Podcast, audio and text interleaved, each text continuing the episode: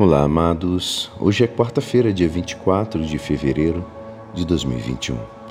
E hoje a nossa igreja nos convida a meditar juntos o Evangelho de São Lucas, capítulo 11, versículos 29 a 32. Naquele tempo, quando as multidões se reuniram em grande quantidade, Jesus começou a dizer: Esta geração é uma geração má ela busca um sinal, mas nenhum sinal lhe será dado a não ser o sinal de Jonas.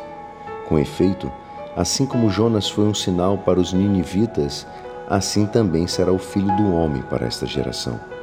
No dia do julgamento, a rainha do sul se levantará juntamente com os homens dessa geração e os condenará. Porque ela veio de uma terra distante para ouvir a sabedoria de Salomão. E aqui está quem é maior do que Salomão. No dia do julgamento, os ninivitas se levantarão juntamente com essa geração e a condenarão, porque eles se converteram quando ouviram a pregação de Jonas. E aqui está quem é maior que Jonas.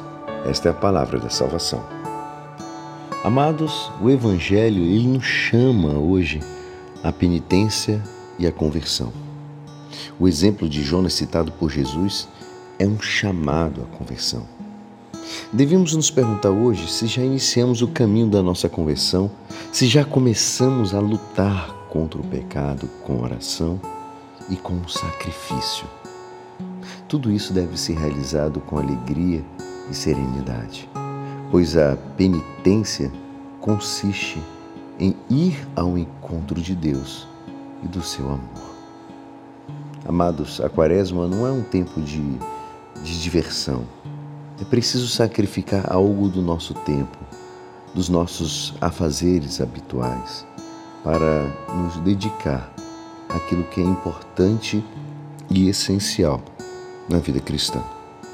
A oração, a escuta da palavra, a caridade e os sacramentos que a igreja nos oferece. Que possamos prestar mais atenção ao Senhor nesta quaresma. Ele nos convida à conversão, nos pede que estejamos mais disponíveis ao amor fraterno. O que você pode fazer para te ajudar na tua conversão? Temos missas todos os dias, temos o texto da Divina Misericórdia às 15 horas, todos os dias de segunda a sexta no Instagram. Seja bem-vindo busque a sua conversão.